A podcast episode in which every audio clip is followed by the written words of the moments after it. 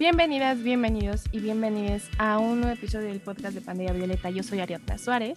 Yo, Daniel Hermosillo.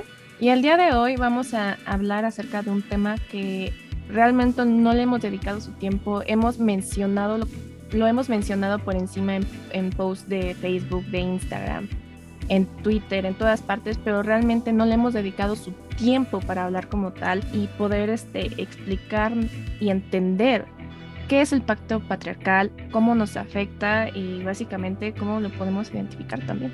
Sobre todo porque es una problemática transversal y que atravesamos toda nuestra existencia. Entonces, una vez que lo identificas, que creo que es el primer paso, eh, pues puedes ver todas las pequeñas ramificaciones que hace que nos afecten. Entonces, no sé si les parece, pero vamos a comenzar definiendo pacto patriarcal. Y creo que para entenderlo es súper importante, para empezar, ver las definiciones por separado. Por ejemplo, la palabra pacto, que según la RAE, que bueno, ya, ya hemos discutido ahí nuestros problemillas con la RAE, pues un pacto es un tratado entre dos o más partes que se comprometen a cumplir lo estipulado. Y por otra parte, la palabra patriarcado se define por Dolores Ruckman, perdón la pésima pronunciación, pero quiere decir que es un predominio hacia los hombres sobre las mujeres y se coloca como una manera de organización política, económica, religiosa, social, de, de verdad que esto permea en todos los aspectos de nuestra vida y pues está basado básicamente en la idea de autoridad y liderazgo del varón. Y pues esto a qué nos lleva?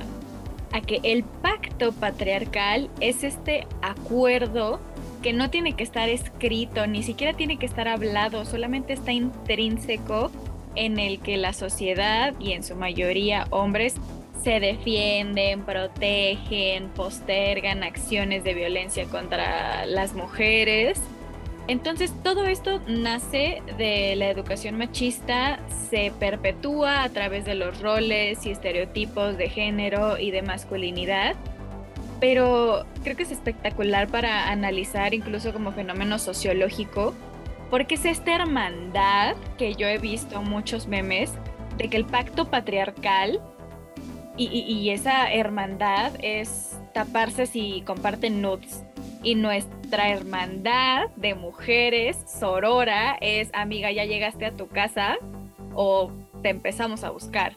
Entonces, he ahí pues la razón por la que vemos necesario este análisis, porque el patriarcado ya los pone en una, en una situación de supremacía y pues ahora, ahora con el pacto patriarcal, pues a dónde nos dejan, ¿no? O sea, no solamente somos violentadas y vulneradas porque no somos vulnerables, sino que, o sea, ya, es parte intrínseca de la sociedad. ¿Qué hacemos, Ariota? ¿Qué hacemos?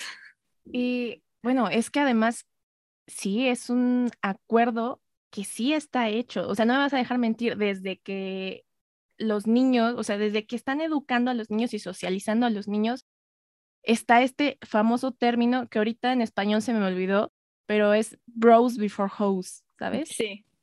Entonces, ahí literalmente es desde pequeño se les socializa que primero van a ser una hermandad, siempre va a ser una, un modelo colaborativo entre hombres, vamos a apoyarnos antes que apoyar a cualquier mujer, ¿no? Y pues de ahí viene la, la resistencia sorora, ¿no? Porque a nosotras es todo lo contrario, o sea, no hay un equivalente de bros before hoes para nosotras, ¿sabes? Existe el sisters before misters, pero hasta ese es menos ofensivo, o sea, hermanas antes de caballeros. Y el de ellos es hermanos antes de putas, o sea. Exacto, o sea, para empezar, ahí ya nos están objetivizando cañón. Y de verdad que también estos este término de sisters before misters surge de la necesidad de, unirnos, ¿no? Porque también nos socializan a nosotras a que, las mujeres somos competencia, que, la peor enemiga de una mujer es otra mujer.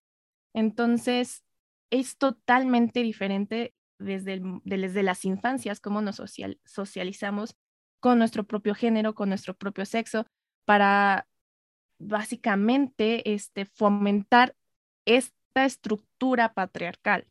Pero, bueno, ¿cómo se rompe el pacto? Y pues hay muchas maneras de romper el pacto patriarcal. Y aquí, pequeño paréntesis.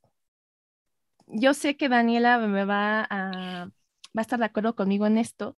No hay aliados, no hay aliades, pero sí sí hay hombres que pueden romper este pacto patriarcal. Creo que uno de los primeros pasos para romperlo es justamente cuestionándote, ¿no? Dándote cuenta que tal vez tú tienes privilegios que las otras no tienen. Y entonces, tomando pequeñas acciones para, desde tu privilegio, hacer un pequeño cambio, ¿no? O sea, desde salirte del grupo de los nudes, de decirle, oigan, esto no está chido, no estén compartiendo fotos de esta chava porque ni siquiera te dio permiso. O sea, obviamente es muy difícil, ¿no? Porque va a ser, va a ser como tema de controversia y pues obviamente se van a defender. Pero realmente, este, esa es como la manera en que los hombres pueden empezar a romper el pacto patriarcal. Y es que ahí no tenemos injerencia nosotras. El pacto solamente lo pueden romper ellos. Y aquí hay, varias cosas que me gustaría tratar. Para empezar, quiero cambiar la palabra privilegios a posición de poder, porque últimamente, sobre todo en Twitter, todo es privilegio y todos son unos malditos privilegiados. ¿Y qué pasa? Pasa lo mismo que cuando está la nota roja de diario, mataron a 10 mujeres, se pierde, se pierde el significado de, de privilegio. Entonces, sí están en una situación de poder. ¿Y por qué dice Ari que solamente ustedes pueden romper el pacto? Bueno, para empezar, porque no nos toca a nosotras, porque el pacto no es con nosotras, es a costillas de nosotras.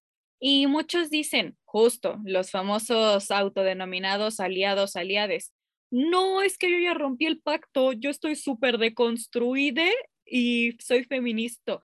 No, a ver, vato, de alguna manera o en algún momento eres o fuiste agresor de una mujer. Y perdón, o sea, puedes eh, escudarte, no, yo no sabía que era violencia. Bueno, eso no hace tu violencia menos violenta, ¿sabes? Que sí puedes hacer, darte cuenta y este, comenzar a hacer enmiendas. Entonces, justo tienes que hacerlo dentro de tu círculo social, que es lo peor de los aliados, que van a nuestras marchas, que suben fotos el 8 de marzo, que se compran estúpidos pañuelos. No me jodan. Primero háganlo en su trinchera. Si tu amigo le pega a su novia, para empezar denuncia, pero también que deje de ser tu amigo, que lo expongas, que los hombres vean que hay consecuencias a sus actos. Eso es romper el pacto y eso es lo que pues no lo que les pedimos nosotras, pero es que si ustedes quieren hacer algo, empiecen por ahí, empiecen por romper el silencio, de verdad, unirse a nuestras marchas, llamarse aliados, decir, ¡Oh! pero ¿qué puedo hacer por la lucha? Es una sed de protagonismo, de que si no sale mi pene, mi pene, mi pene, mi pene, mi pene, mi pene, en todos lados, se mueren. Entonces, nuestra lucha no es de protagonismos, pero menos de protagonismos de hombres. Rompan el pacto ustedes, en su trinchera, en su familia, con sus amigos. A nosotras no nos importa que lo suban a Facebook, se los juro. Y además también resaltar que es romper el pacto no por querer algún tipo de aprobación ni para que nosotras te diga, digamos como de, wow, qué gran hombre eres, ¿no? O sea, como, como estos memes que existen de o sea, ser independiente, saberte cocinar, saber lavar la ropa y lavar los trastes, no te hace un superhombre, te hace un ser humano común y corriente, pero funcional. Y, o sea, no mereces tampoco ningún aplauso por tu falta de agresión. O sea, eso es el mínima decencia humana.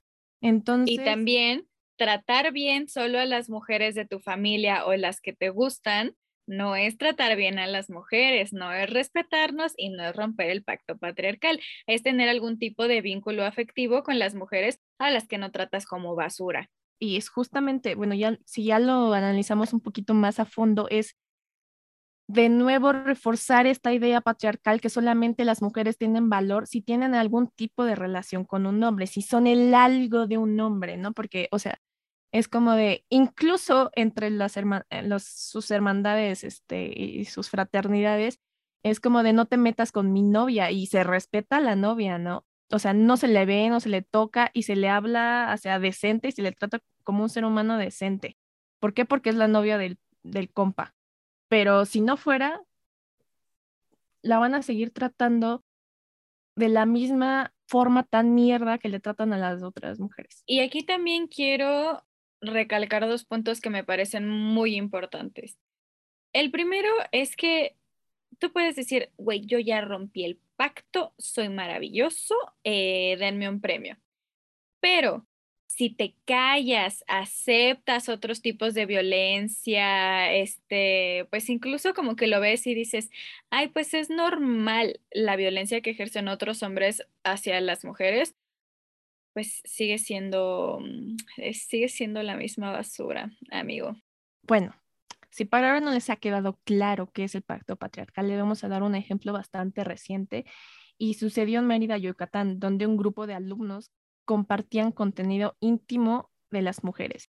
Y cabe recalcar que sí, se habló acerca de los alumnos, pero no solamente estaban alumnos, estaban profesores. Y no solamente eran de una escuela, eran de bastantes escuelas. Y ahí tenían el catálogo de nudes de mujeres que seguramente ni siquiera sabían que ese grupo estaba ahí, que existía.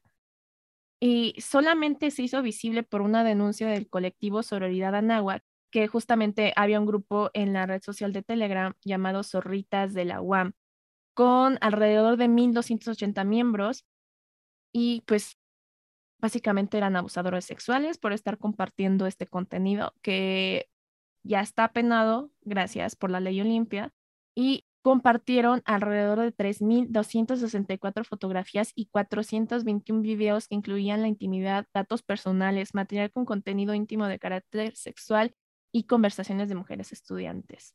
O sea, y luego los comentarios que eran como de no, no hay pedo, o sea, si nos tumban este grupo, hacemos otro, total, ya tenemos respaldo. ¿Y qué pasó? Se fueron masivamente a reportar la cuenta del colectivo y la tumbaron. Y entonces, eso lo hemos visto también con este, cuentas de denuncias de tipo MeToo y todos estos. Y cuando las mujeres empiezan a denunciar y empiezan a hablar, lo primero es acallarlas, pero es de nuevo, vamos a hacer este pacto para cubrirnos entre nosotros, los hermanos, porque pues obviamente no tiene nada de malo lo que estamos haciendo, ustedes son las zorras por estar compartiendo este contenido. Y pues mira, este es el mejor ejemplo. Es justo mi análisis. O sea, ¿por qué ellos se defienden a capa y espada cuando lo que ellos están haciendo está mal? Si yo quiero tomarme unas notes bien perronas y mandárselas a 50 personas, es a esas 50 personas, no a los 1280 miembros. Si yo quiero hacerlo, es mi problema, es mi cola, son mis fotos. El problema es su estúpido pacto que las comparten, violan mi intimidad. Y la verdad, la mayoría de las nudes no se les manda a 50 personas. Esas nudes salieron de novios, de exnovios, de parejas, de profesores chantajistas. No sabemos todo eso. Y este grupo es un ejemplo, porque yo me acuerdo perfecto en la prepa que había una página de internet de chicas del Politécnico, de prepas que son vocacionales y de, pues ya del Poli bien.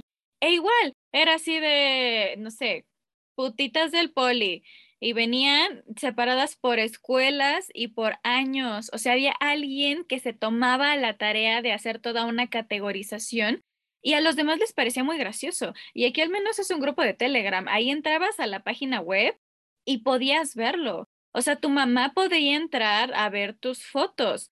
¿Y qué es lo que pasaba? Que la verdad tomamos una postura horrible porque éramos unos adolescentes espantosos y era así de, ¡ay, vamos a verlo todo! Pero los que nos incentivaban eran los hombres. Entonces, desde ahí, desde que éramos unos pubertos asquerosos, el pacto patriarcal nos arrastraba a violentar, a objetivizar mujeres. E imagínense el daño emocional de ver ahí tus fotos. Todavía no había ley Olimpia, todavía no se hablaba tanto de esto, todavía decíamos así como de, ay, soy feminista o no soy feminista, no sé, es que las feministas están bien locas. Entonces nos permean. Y también me acaba de llegar a la mente un ejemplo de cuando somos súper niños y se empieza a normalizar el pacto patriarcal. El de, ay, es que te pega porque le gustas. ¿Por qué? Porque hombres y mujeres defienden a un niño golpeando a una niña que porque le gusta. Todo está mal. Y así, pónganme aquí el meme de... Usted está mal. Todo este maldito sistema está mal. Porque sí, o sea, esto, estos chats, esas páginas de internet, es la evolución de lo que viven de niños, de lo que vivimos de niños, de que desde niños se les inculca que tienen poder sobre nosotras y sobre nuestros cuerpos, que nos pueden pegar si les gustamos y que si les mandamos fotos encueradas, las pueden subir. ¿Sabes qué? Me acabas de desbloquear un recuerdo que literal yo tenía así enterrado en mi memoria, yo ni idea de que existía. Yo me acuerdo que estaba en la prepa, y había un vato que me gustaba y este, nos regresábamos juntos en el camión. Y no me acuerdo el contexto, pero me acuerdo que yo traía su celular y le llegaron así como mensajes de un grupo, ¿no? Que eran sus amigos, porque él era tochero, güey. Entonces, o sea, ya súbele un poquito el grado de, de culerada, ¿no? Entonces eran como tocheros de varias escuelas, de varios grupos, y me dijo como de, ah, este es mi grupo de, de amigos, y después me, te digo, no me acuerdo perfectamente el contexto, pero me dijo como, de, no, pues no normal, se mandan fotos de las novias y no sé qué, y yo me quedé de, ¿lo normal? O sea, pregúntame si volví a salir con ese güey, o si pasó algo. Pero eso es súper normal. Por supuesto que no está bien, pero es súper normal a mí me ha tocado ver que de esas cuando estás saliendo con la gente, que todavía estás viendo como qué onda, se están conociendo, les mandan fotos de las chavas a las amigas para que se echen su taco de ojo y vean qué onda. Y obviamente, pues sí les mandan una que otra foto de tu cara y así, pero si tienes fotos en trajes de baño, todos los güeyes tienen fotos en traje de baño. Yo me acuerdo un montón, un exnovio que tuve que me decía de un amigo, no, a este güey no le hables, o sea, como que viene, pero no le hables. Y un día, ya llevamos como dos años, ese Dudy y yo, y le pregunté, oye, ¿por qué con este muchacho? No, pues es que pues todos cometimos el error de enseñarles a las novias y él las buscó a ustedes y tiene fotos en su celular eh, de ustedes en traje de baño, tiene carpetas y yo así como de, ok, wow, pero ¿por qué le hablan? O sea, si está violentando a sus novias, ¿por qué le hablan? No es que es nuestro amigo de toda la vida, desde el kinder y yo, o sea, sí. Pero si es un creo que creo que no me has entendido, papi. Si es un imbécil que guarda las fotos en traje de baño de las novias, ¿por qué le hablan? Exacto. Como que no les había caído el 20. Después ya lo sacaron del grupo de amigos y lo sacaron del grupo de amigos porque yo me puse de esposa abnegada a prepararles botanita mientras los hombres veían el partido y sonó el cuando me agaché yo traía vestido. O sea, me tomó una foto al culo mientras yo me agachaba a servirle así la, la charolita y por eso en ese momento lo corrieron y le dejaron de hablar después de todas las que había hecho. Durante, aparte, o sea, yo era la noviecita de los 20 años. Imagínate o, sea, las, las otras novias de todos los amigos, o sea, y se les hace normal. No entiendo. Me rebasa. Aquí ya estamos sacando los traumas. Es que ustedes saben que nos encanta el chisme y que aquí es un talk show de nuestra vida porque es una serie de eventos desafortunados. Pero creo que una vez que les ponemos ejemplos, es muchísimo más fácil, porque bien nos podríamos aquí poner en modo simposio y empezar a analizar desde autoras por qué el pacto patriarcal es tan malo para nosotras. Pero creo que es más importante que lo empecemos a identificar en nuestra cotidianeidad.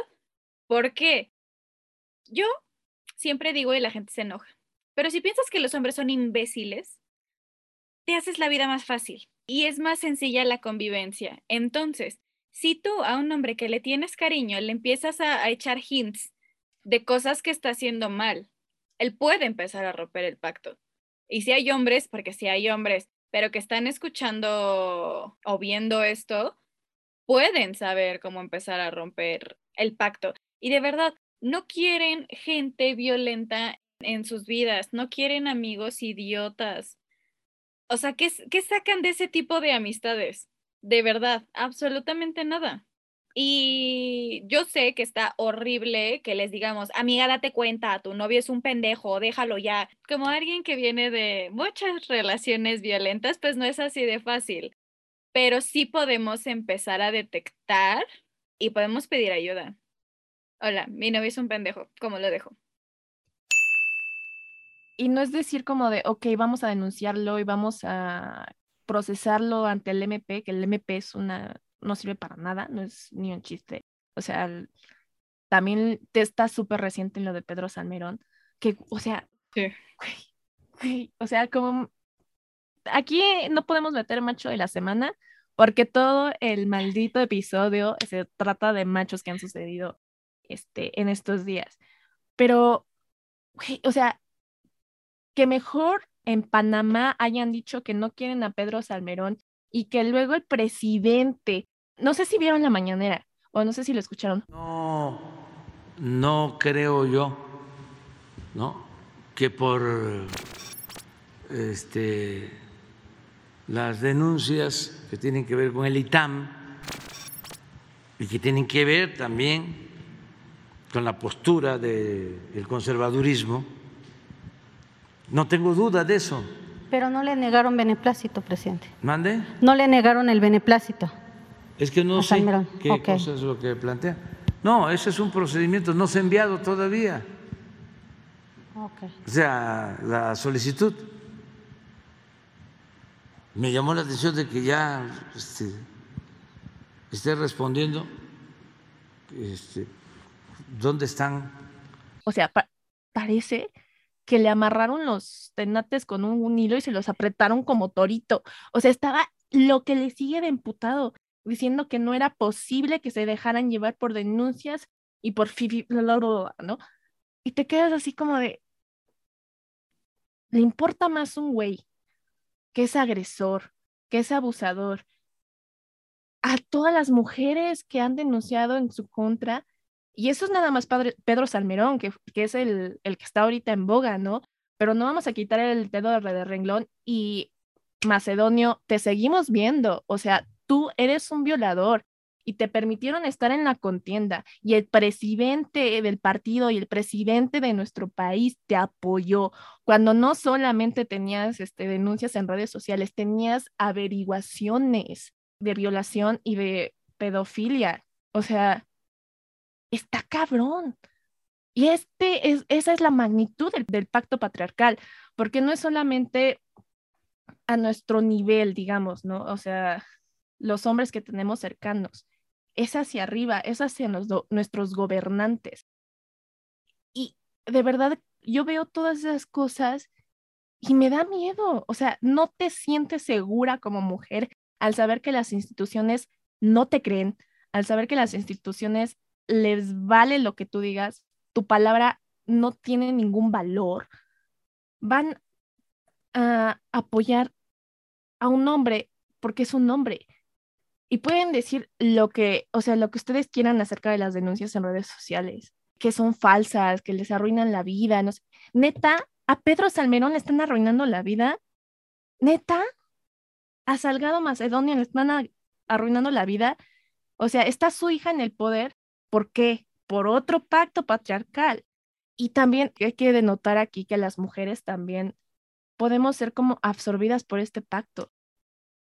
O sea, la hija de Salgado Macedonio está ahí nada más como una marioneta, porque quien está gobernando el Estado es Macedonio, no es su hija. O sea, está, está cabrón, ya me enojé, perdón. No, pero aparte, el pacto patriarcal permea todo, permea los cuatro poderes. ¿Cuántas veces hemos visto que el clero, de la religión que quieran, todas son iguales, en todas hay hombres, en todas hay pacto patriarcal, y quien crea lo contrario, nos partimos la... No, no es cierto. Pero en serio, o sea, este desmadre que se hizo de la Iglesia de la Luz del Mundo, con literalmente la secta sexual donde vendían a niñas, niñas, niñas. que aparte es la religión de su presidente. Este, pero ¿qué pasaba? Eran líderes religiosos, tenemos líderes políticos, tenemos líderes de opinión. Este documental buenísimo que salió, creo que hace un par de años, de Fox, que de hecho Fox ya no se llama Fox, ya se llama Star Channel. Todo lo que pasó era un pacto patriarcal. El hecho de que no hubiera manera humana de ascender, no solamente si no cumplías con un perfil, sino si no te acostabas con un güey, eso es pacto patriarcal. ¿Y qué, qué sale de ahí? Que nosotras terminamos siendo alienadas creyendo que es la única manera. Y la gente nos culpabiliza. Ay, no, pues te acostaste con él, entonces tan mal no la pasaste, pues tu programa lo tenías. A ver, ¿y qué otra cosa quedaba? No hacer nada. Nada más porque el pacto patriarcal pues no iba a desaparecer. Y no estoy justificando nada, pero ¿qué opciones nos dejan? o alienarnos al sistema o estar completamente excluidas. Ninguna de esas opciones es válida. ¿Y qué pasa?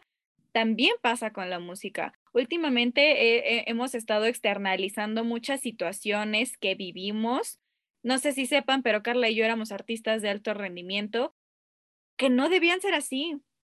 Y las vivimos de niñas y las vivimos de adolescentes y, lo hemos hablado mucho cuando te das cuenta que algo que viviste era violencia y revives el trauma y lo resignificas y se siente horrible porque te das cuenta que aguantaste un montón de cosas que no tenías que aguantar, ¿qué es lo que pasa? Que te enseñan que así es la industria, que te tienes que aguantar, que eventualmente te vas a tener que acostar con alguien para que te publiquen si escribes, para que te graben tu demo, si es que cantas, tocas, lo que sea. Así nos enseñan. ¿Y qué es el pacto patriarcal? ¿Qué ganamos nosotras? que se reconozca nuestro talento. ¿Qué ganan ellos? Favores sexuales. Entonces, again, el pacto patriarcal y como hasta si te quieres dedicar a ser, no sé, escritora, vas a pasar por una situación así. Cabrón, está horrible. Creo que hasta cierto punto es, es desesperanzador, porque cómo cambias una estructura, una estructura que lleva así desde, desde que existe la, la humanidad. Pero también creo que las mujeres nos hemos ganado estos espacios, ganado este foco de atención y que ya no tenemos que soportarlo. O sea, ahorita podemos poner límites, antes no podíamos de no podías poner límites en tu matrimonio, no podías poner límites en tu casa y te, no te dejaban estudiar, por ejemplo, que también es pacto patriarcal. Antes no podíamos y ahora sí podemos. No es fácil, porque insisto, no es fácil decir, amiga, date cuenta, decir, este, qué tonta que, que, que no salgas de ahí. No, pero ahora creo que tenemos nosotras una red no hecha desde desde una situación de poder, sino desde una situación de amor, de acompañamiento, de entiendo tus violencias y te acompaño, ¿qué podemos utilizar? Entonces, si llegaron a este espacio es porque les interesa este tipo de, de redes sororas y eso sí es nuestra responsabilidad como mujeres, como feministas, nosotras aliarnos. El pacto ahí está y el pacto ahí va a estar nosotras tenemos que unirnos para tratar de hacerle contrapeso a esa guachada. Exacto, y es justamente de, lo que hemos discutido también en el podcast de sororidad, que estas redes de mujeres y estas redes feministas nacen de esta necesidad de que nos aíslan, nos van aislando, estos tipos de pactos nos van aislando desde nuestras propias familias.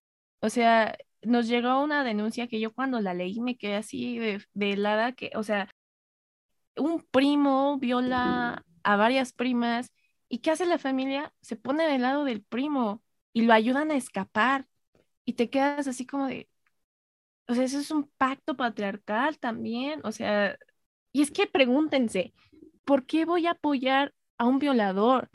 Ok, si es de mi familia, pero a mí me dolería más que violaran a mi hija. Entonces, o sea, está y aunque sea familia, las primas también son familias. ¿Cómo priorizas a un hombre sobre, me parece que eran cinco primas? O sea, ¿cómo es posible? Y tú dirás, ay, pero también hay mujeres que los tapan y son unas malditas perras desgraciadas. Son unas terribles personas. Pero ¿qué pasa? Son alienadas de este sistema. Una mujer no puede ser machista. Así como, no sé, un mexicano no puede ser racista con los latinos. O sea, ¿saben? Sería estarse dando un tiro en el pie. No puedes ser racista con tu etnia. No puedes ser machista si eres mujer. Entonces está mal, es deplorable, deleznable, de verdad. Espero que, que la gente, así, gente que encubre violadores, agresores, abusadores, no sé, si el infierno existe, que les guarden un espacio pero no son machistas. Son un síntoma más de esta enfermedad llamada pacto patriarcal. O sea, creo que hemos tenido muchos conflictos para poder explicar justamente esto y tenemos un post en Instagram acerca de las mujeres machistas por si lo quieren ir a checar. Está muy bueno, ¿eh? No es, no es, no es comercial, está muy bueno. Bueno, es que la verdad, breve comercial ahora sí, de verdad que la investigación que hacemos detrás de todos los posts, o sea, no es gratis, o sea, mm, no es sencilla, se, le dedica su tiempo, o sea, tanto las chicas que los escriben, que lo investigan, tanto quienes lo revisan y lo vuelven a revisar, y como, o sea, de verdad pasa por varios filtros. Y de verdad que la información que les, les damos es la mejor y la más, o sea, no por nada ponemos fuentes, es como para que ustedes puedan ir y checar si ustedes gustan, ¿no? Pero el caso aquí es que es complejo tratar de explicar este concepto y a mí me gusta mucho cómo lo dijiste y creo que deberíamos de, rescatarlo de estas mujeres que apoyan el pacto patriarcal, porque no están ahí adentro. O sea, si lo vemos aquí como un sistema, esto es, es el pacto patriarcal que se sostiene abajo de mujeres, sí, pero no están ahí no pueden estar ahí porque siempre va a haber una opresión hacia ellas. Pero bueno, ¿qué es el síntoma de la enfermedad? Creo que así está perfecto como lo dijiste, no se me había ocurrido. Aparte solo es un síntoma, porque tiene muchísimos síntomas esta enfermedad asquerosa que es el pacto patriarcal. Y ese es de los menos visibles. O sea, desde las chavas de, ay, ¿a quién representan ustedes, malditas feminazis? es por aprobación masculina para tratar de entrar a ese pacto patriarcal. Y es como los que dicen, oh, amo el capitalismo y son pobres. Es como de, dude, el único que se está beneficiando de eso son los de allá. Entonces, es lo mismo. Sí, o sea, sí nace de una necesidad, claramente, de una necesidad de aprobación, porque pues digamos que los seres humanos somos animales de, de grupos, ¿no? O sea, vamos a empezar por ahí, ¿no? Pero pues si desde siempre nos han estado aislando, si desde siempre nos han quitado espacio, nos han quitado voz, nos han quitado tantas cosas, desesperadamente lo tratamos de buscar de alguna manera. Y sea incorrecta o no sea incorrecta, algunas veces terminan haciendo justamente el sostén de estos pactos patriarcales. Y lo más triste es que esas mujeres no se dan cuenta que siguen siendo violentadas y que van a seguir siendo violentadas. O sea, yo digo que hasta el, hasta el momento que decidan deconstruirse.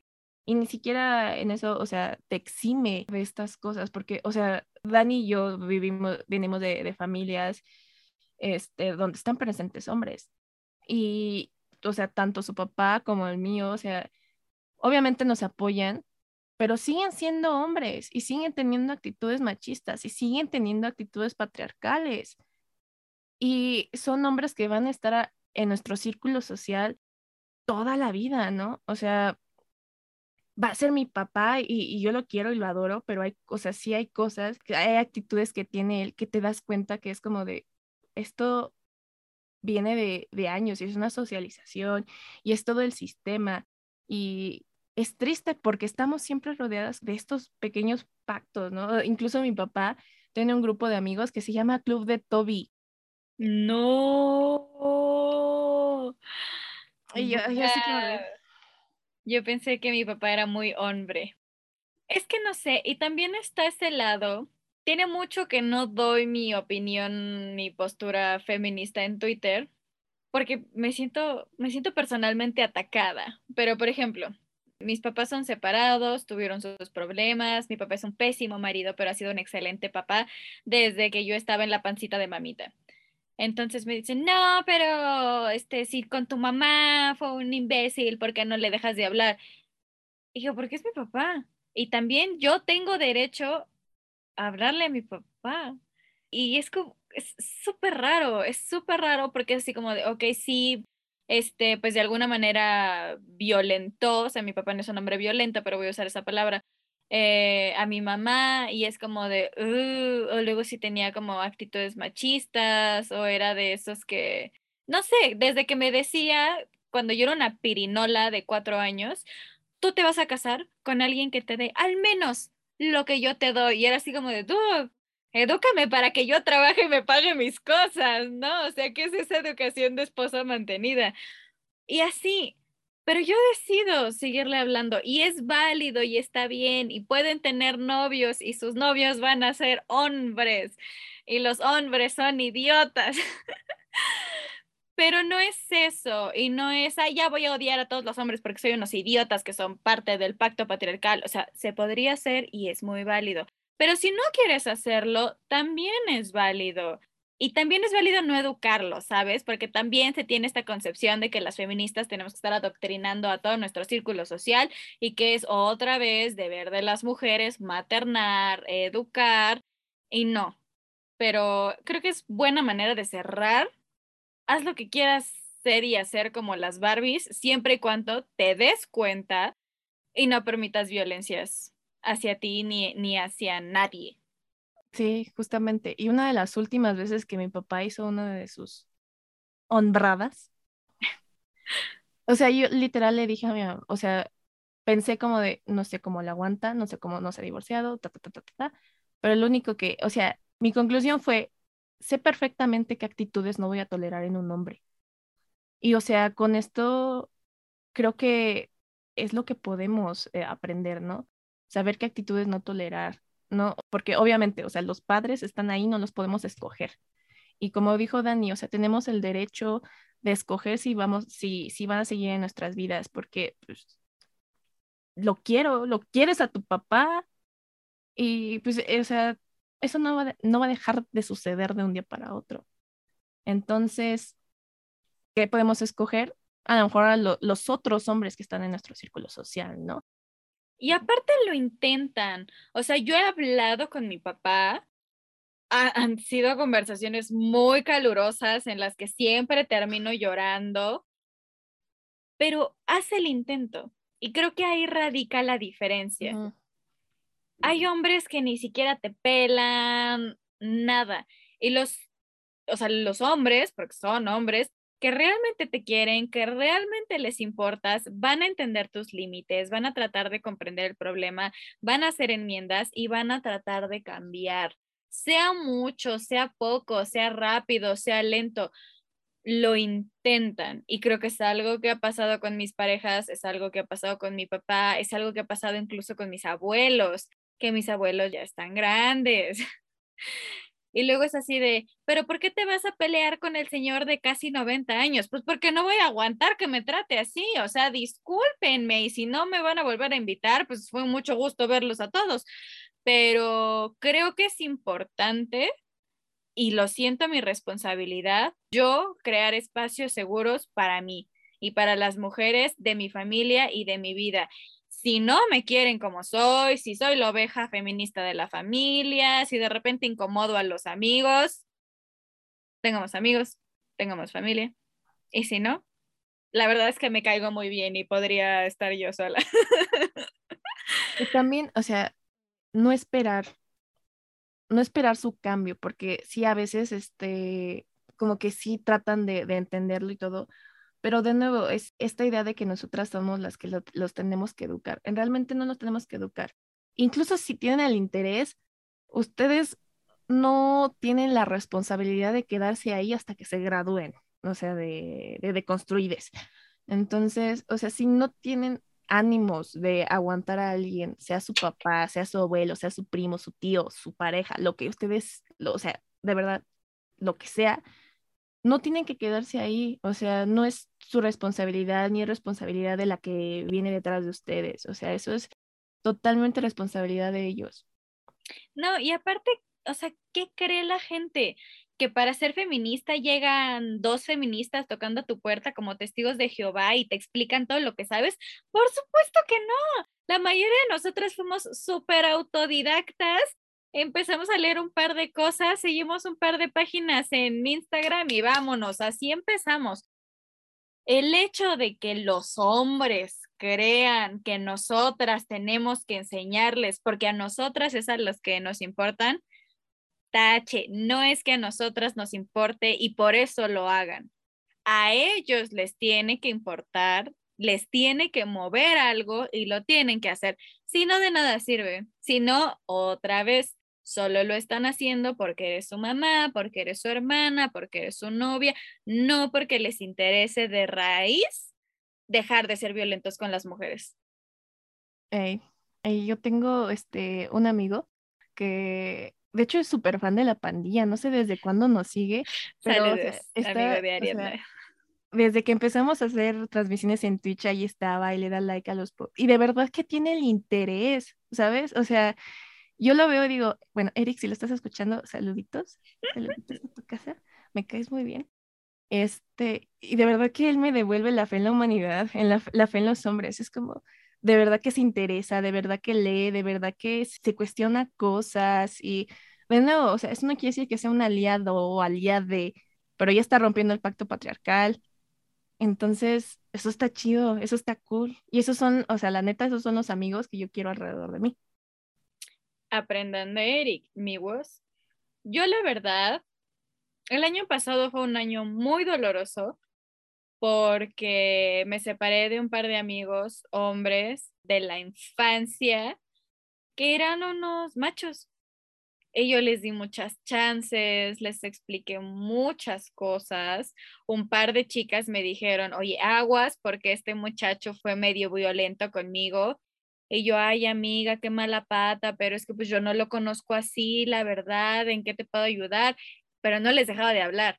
Y pues ya, ellos decidieron desde su privilegio, desde su posición de poder no romper el pacto, y yo decidí desde mi posición de por mis ovarios, eh, pues romper esa relación. Fue muy doloroso, no, no, no lo voy a negar, de verdad los extrañas, pasas por un proceso de duelo, o sea, como si se hubieran muerto, así es el mismo, pero la negación, el enojo, avientas cosas, mientas madres, pero qué bien se siente. O sea, de verdad creo que fue de las mejores cosas que he hecho en mi vida. Yo elegí dedicarles tiempo, explicarles, y ellos eligieron no hacerlo.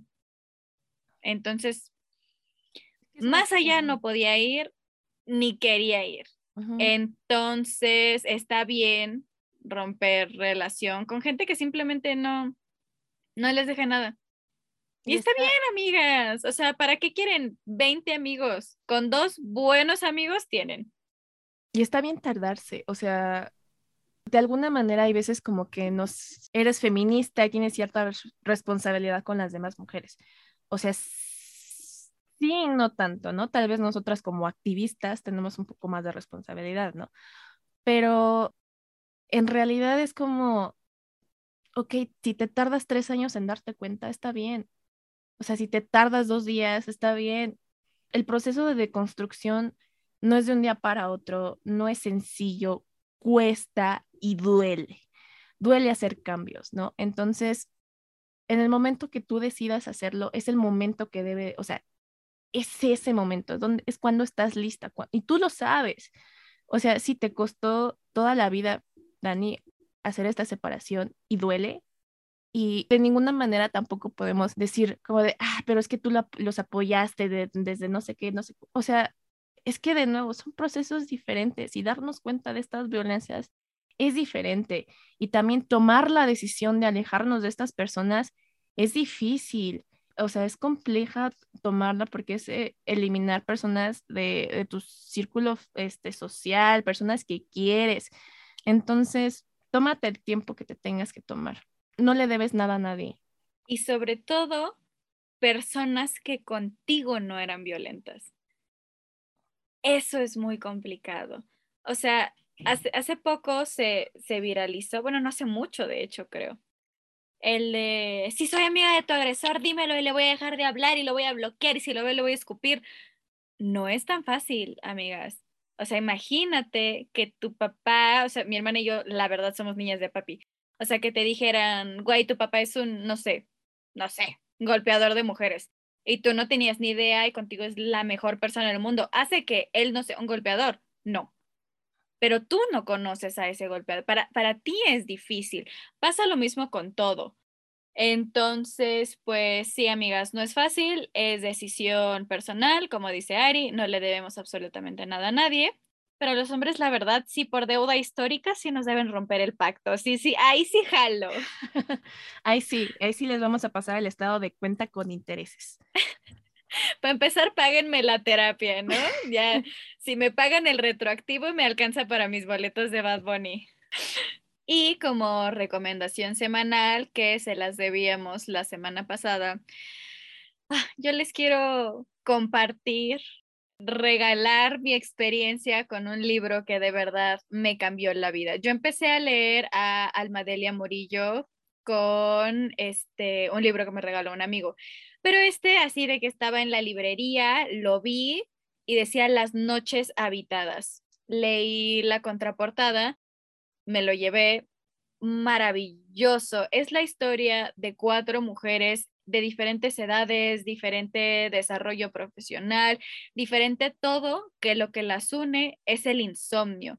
Pero ese insomnio, ¿por qué es? Por su relación distinta con los hombres.